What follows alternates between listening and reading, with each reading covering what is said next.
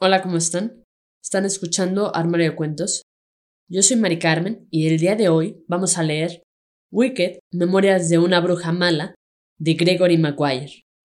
Capítulo 1. Los Munchkins. La raíz del mal. Desde la cama arrugada, la esposa dijo: Creo que hoy será el día. Mira cuánto me ha bajado. ¿Hoy? Sería típico de ti, perverso e inoportuno, replicó en tono de broma su marido de pie en la puerta, mirando hacia afuera, al lago, los campos y más allá las laderas boscosas. Apenas conseguía divisar las chimeneas de Rush Margins que exhalaban el humo de los desayunos. El peor momento posible para mi ministerio, como es natural. La esposa bostezó. No hay muchas posibilidades de elegir, o al menos eso dicen. El cuerpo se te pone así de grande y entonces ya no decides tú. Si no te cabe dentro, cariño, entonces tendrás que apartarte de su camino. Se ha puesto en marcha y ya no hay nada que pueda detenerlo. Se levantó un poco para otear sobre la montaña de su vientre. Me siento como una rehén de mí misma. ¿O del bebé? Intenta controlarte, dijo él, acercándose a ella y ayudándola a sentarse en la cama. Considéralo un ejercicio espiritual, vigilancia de los sentidos, continencia física y a la vez ética. ¿Controlarme? Se echó a reír ella, desplazándose centímetro a centímetro hacia el borde de la cama. ¿Cómo voy a controlarme si ya no soy yo? No soy más que el huésped de un parásito. ¿Dónde habrá quedado mi identidad? ¿Dónde me habré dejado mi vieja y cansada identidad? Piensa en mí, dijo él. Su tono había cambiado. Ahora hablaba en serio. Frex, replicó ella yendo hacia él. Cuando el volcán está listo para estallar, no hay sacerdote en el mundo capaz de aquietarlo a base de plegarias. ¿Qué pensarán los otros ministros de la Iglesia?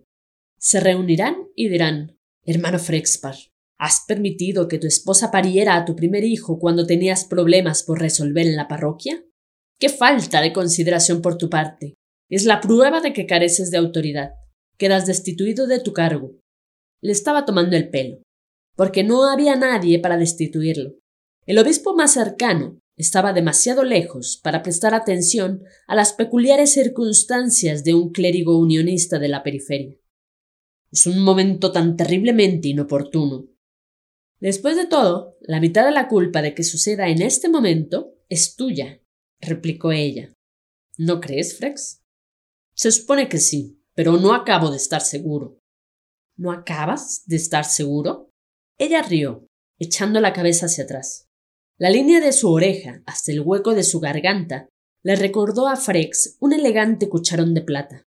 Incluso desarreglada como estaba por la mañana, y con una barriga como una gabarra, era de una belleza majestuosa. Su pelo tenía el brillante aspecto lacado de las hojas húmedas de roble, caídas en el suelo a la luz del sol. La culpaba por su origen aristocrático, pero admiraba sus esfuerzos por superarlo y al mismo tiempo también la amaba. ¿Quieres decir que no estás seguro de ser el padre? preguntó mientras se agarraba al marco de la cama. Frex la cogió por el otro brazo y la izó, hasta conseguir que quedara medio erguida. ¿O dudas de la paternidad de los hombres en general? De pie, era colosal, una isla ambulante. Mientras salía por la puerta a paso de caracol, se iba riendo de semejante idea. Él la oyó riendo aún en el retrete exterior, cuando él empezaba a vestirse para la batalla del día. Frex se peinó la barba y se aceitó la calva. Después se prendió en la nuca un broche de hueso y cuero sin curtir, para apartarse el pelo de la cara, porque era preciso que ese día sus expresiones pudieran interpretarse desde lejos. No podía haber ambigüedad en su discurso. Se aplicó polvo de carbón en las cejas para oscurecerlas, se untó cera roja en las chatas mejillas y se sombreó los labios. Un sacerdote apuesto atraía más penitentes que uno feo. En el patio de la cocina, Melena flotaba blandamente, no con el peso normal del embarazo, sino como inflada, como un globo enorme arrastrando los hilos por el polvo del suelo. Llevaba una sartén en una mano y en la otra unos huevos y los insurtos cabos de unos cebollinos. Iba cantando para sus adentros, pero en frases cortas. No era para que Frex la escuchara. Con la sobria túnica abotonada hasta el cuello y las tiras de las sandalias atadas sobre las calzas, Frex sacó de su escondite, debajo de un arcón, el informe que le había entregado su colega, el ministro del poblado de Tri Tris, y disimuló las hojas de papel marrón en su ceñidor. Se las había ocultado a su mujer, por temor a que quisiera acompañarlo para ver la gracia si era divertido, o para experimentar el estremecimiento si era aterrador. Mientras Frex respiraba hondo, preparando sus pulmones para un día de oratoria, Melena agitaba una cuchara de madera sobre la sartén para hacer un revuelto con los huevos. El tintineo de los encerros resonaba del otro lado del lago. Ella no prestaba atención, o en realidad sí que lo hacía, pero a algo que estaba en su interior. Era un sonido sin melodía, como una música soñada, que se recuerda por su efecto, pero no por sus hierros o aciertos armónicos. Imaginó que sería el bebé en su interior, canturreando de pura dicha. Supo que iba a ser un niño cantarín. Melena oyó a Frex dentro de la casa. Su marido empezaba a improvisar, a modo de calentamiento, produciendo las frases vibrantes de su alegato y convenciéndose una vez más de su probidad. ¿Cómo decía aquella cancioncilla que años atrás le canturreaba Nana en la habitación de los niños? Un bebé por la mañana, aflicción asegurada. Cuando llega a mediodía, te afligirá sin medida. Nacimiento vespertino, un desastre en el camino. Y cuando viene de noche, de desgracia habrá derroche. Pero ella la recordaba con alegría, como una broma. La aflicción es el final natural de la vida, y aún así seguimos teniendo bebés. No, dijo Nana como un eco en la mente de Melena, y corrigiendo sus ideas como de costumbre. Nada de eso, mi bonita y mimada chiquilla. No seguimos teniendo bebés, eso es bien evidente. Solo tenemos bebés cuando aún somos demasiado jóvenes para saber lo triste que se vuelve la vida. Cuando de verdad nos damos cuenta de hasta qué punto llega a ser triste, y piensa que las mujeres tardamos en aprender, entonces nos secamos por dentro de puro disgusto, y con mucha sensatez detenemos la producción. Pero los hombres no se secan, objetó Melena. Ellos pueden ser padres hasta que mueren. Ah, es que nosotras tardamos en aprender, replicó Nana. Pero ellos no aprenden nunca. El desayuno, dijo Melena pasando con una cuchara los huevos revueltos a un plato de madera. Su hijo no sería tan obtuso como la mayoría de los hombres. Ella le enseñaría a desafiar el progresivo avance de la aflicción. Es tiempo de crisis en nuestra sociedad, recitó Frex. Para ser un hombre que condenaba los placeres mundanos, comía con elegancia. A ella le encantaba contemplar el arabesco de sus dedos y sus dos tenedores. Sospechaba que bajo su propio ascetismo él acariciaba anhelos ocultos de una vida regalada. Para nuestra sociedad, cada día es una crisis, replicó ella. Estaba tomando el pelo, respondiéndole en los términos que emplean los hombres. Pero su querido Frex, obtuso como era, no distinguió la ironía en su voz. Nos encontramos ante una encrucijada. La idolatría amenaza. Los valores tradicionales están en peligro. La verdad asediada, y la virtud abandonada. Más que hablarle a ella, estaba practicando su diatriba contra el espectáculo de magia y violencia que estaba por llegar. Frex tenía una faceta que lindaba con la desesperación, pero a diferencia de la mayoría de los hombres, sabía canalizarla en beneficio del trabajo de su vida. Con cierta dificultad, Melena se agachó para sentarse en un taburete. Coros enteros cantaban sin palabras dentro de su cabeza. ¿Sería eso corriente en el trabajo de parto y en todos los partos? Le habría gustado preguntárselo a las arrogantes vecinas que la visitarían esa tarde, murmurando comentarios por lo bajo acerca de su estado. Pero no se atrevía. No podía deshacerse de su bonito acento, que a ellas les sonaba afectado, pero podía evitar que la creyeran ignorante de las cosas más básicas. Frex advirtió su silencio. No estarás enfadada porque hoy te dejo sola. ¿Enfadada? respondió ella, arqueando las cejas, como si ni siquiera reconociera el concepto. La historia avanza reptando sobre las patas de palo de las pequeñas vidas individuales, dijo Frex. Pero al mismo tiempo, convergen fuerzas eternas de mayor alcance. No puedes atender los dos frentes al mismo tiempo. Quizá nuestro hijo no tenga una vida pequeña. No es momento de discutir. ¿Quieres distraerme hoy de mis deberes sagrados? Nos enfrentamos a la presencia del mal verdadero en Rush Margins. No podría tolerar mi propia vida si no hiciera nada al respecto. Lo decía en serio, y por esa intensidad ella se había enamorado de él, pero también por eso lo odiaba, naturalmente. Las amenazas vienen hoy y seguirán viniendo mañana, dijo ella para concluir el tema. Pero tu hijo solo nacerá una vez, y si este cataclismo acuoso que tengo dentro es una señal, creo que será hoy. Habrá otros hijos. Ella se volvió para que él no viera la rabia en su rostro, pero era incapaz de mantener la ira contra él.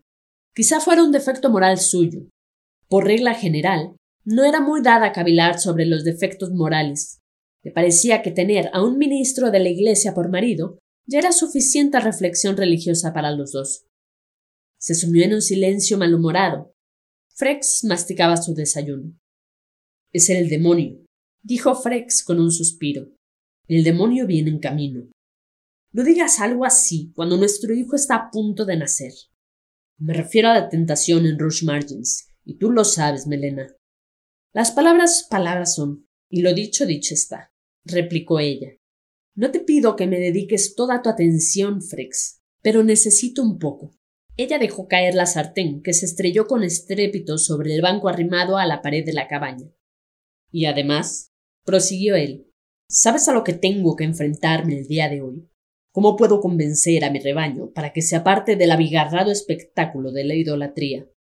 Probablemente esta noche volveré vencido por una diversión más deslumbrante, Quizá tú consigas un hijo este día. Yo, en cambio, presiento un fracaso. Sin embargo, aun diciendo eso, parecía orgulloso. Fracasar en la persecución de un fin moralmente elevado era gratificante para él. Mi comparación con la carne, la sangre, la suciedad y el alboroto de tener un bebé. Finalmente se puso en pie para marcharse. Sobre el lago se había levantado un viento que emborronaba la cima de las columnas de humo de las cocinas. Melena pensó que parecían remolinos de agua, bajando por los desagües en espirales cada vez más estrechas y concentradas. Cuídate, amor, dijo Frex, aunque ya llevaba puesta de la cabeza a los pies la grave expresión que adoptaba en público. Sí, suspiró Melena, sintiendo una patada del bebé en lo profundo de su vientre, la repentina necesidad de volver al excusado. Cuídate tú también, que yo estaré pensando en ti, mi espina dorsal, mi escudo protector. Y también intenta que no te maten, que se haga la voluntad del Dios innominado, replicó Frex. Y también la mía, blasfemó ella. Dedica tu voluntad a aquello que lo merece, respondió él. Ahora él era el ministro y ella la pecadora un reparto de papeles que no apreciaba particularmente. Adiós, dijo ella, que prefirió el hedor y el alivio del excusado exterior a la posibilidad de quedarse saludándolo con la mano hasta que se perdiera de vista por el camino en dirección a Rush Margins. El reloj del dragón del tiempo. Frex estaba más preocupado por Melena de lo que ella sospechaba. Se detuvo en la primera choza de pescadores que vio y habló con el dueño de la casa a través de la media puerta. ¿Sería posible que una o dos mujeres pasaran el día y, si era preciso, también la noche con Melena? Sería un gran favor. Frex sintió con una mueca de gratitud, reconociendo sin palabras que Melena no era muy apreciada en aquellos parajes. Después, antes de seguir bordeando el extremo de Hills Waters en dirección a Rush Margins, se detuvo junto a un árbol caído y extrajo dos cartas de su fajín. El autor era un primo lejano de Frex, también clérigo. Semanas antes, su primo había invertido tiempo y tinta muy costosa en la descripción de lo que la gente llamaba el reloj del dragón del tiempo. Frex se preparó para la santa campaña de la jornada, releyendo lo referente a aquel reloj de idolatría. Te escribo estas líneas apresuradas, hermano Frexpad, para captar mis impresiones antes de que se desvanezcan. El reloj del dragón del tiempo va montado en un carro y es alto como una jirafa. No es más que un inestable teatrillo ambulante, perforado por los cuatro costados con nichos y arcos. Sobre el techo plano hay un dragón mecánico, un artilugio de cuero pintado de verde, con garras plateadas y ojos engastados de rubí. Su piel está hecha de cientos de discos superpuestos de cobre, hierro y bronce, y bajo los pliegues flexibles de las escamas hay una armazón controlada por un mecanismo de relojería.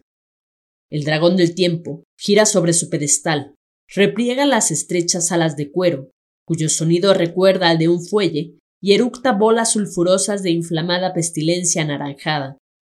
Debajo, en las docenas de puertas, ventanas y porches, hay títeres, marionetas y muñecos, personajes de los cuentos populares, caricaturas de campesinos y también de la realeza, animales, hadas y santos, nuestros santos unionistas, hermano Frexpar, robados de la tierra bajo nuestros pies.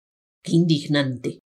Las figuras se mueven sobre engranajes, entran y salen girando de las puertas, flexionan la cintura, bailan, holgazanean y coquetean unas con otras. ¿Quién habría engendrado a ese dragón del tiempo? Ese falso oráculo, ese instrumento de propaganda de la perversidad que desafiaba el poder del unionismo y del dios inominado. Los que manejaban el reloj eran un enano y varios mancebos de escueta cintura que solo parecían reunir entre todos capacidad cerebral suficiente para pasar la gorra pidiendo dinero. ¿Quién más estaría beneficiando, además del enano y sus agraciados jovencitos? La segunda carta del primo le advertía que el reloj ya estaba próximo a Rush Margins. La historia era más detallada. El espectáculo comenzó como un rasgueo de cuerdas y un cascabeleo de huesos. La muchedumbre se apiñó aún más, lanzando exclamaciones. La ventana iluminada del escenario vimos una cama de matrimonio con dos marionetas, una esposa y un marido. Mientras el marido dormía, la mujer suspiró e hizo un gesto con sus manos de madera, indicando que el hombre estaba decepcionadamente infradotado. El público aulló de risa. La esposa marioneta también se quedó dormida, y cuando estaba roncando, el marido títere se levantó sigilosamente de la cama. En ese momento, en lo alto del teatrillo, el dragón giró sobre su base y apuntó con sus garras al público, señalando, sin lugar a dudas, a un humilde posero llamado Green, que había sido un marido fiel, aunque poco atento.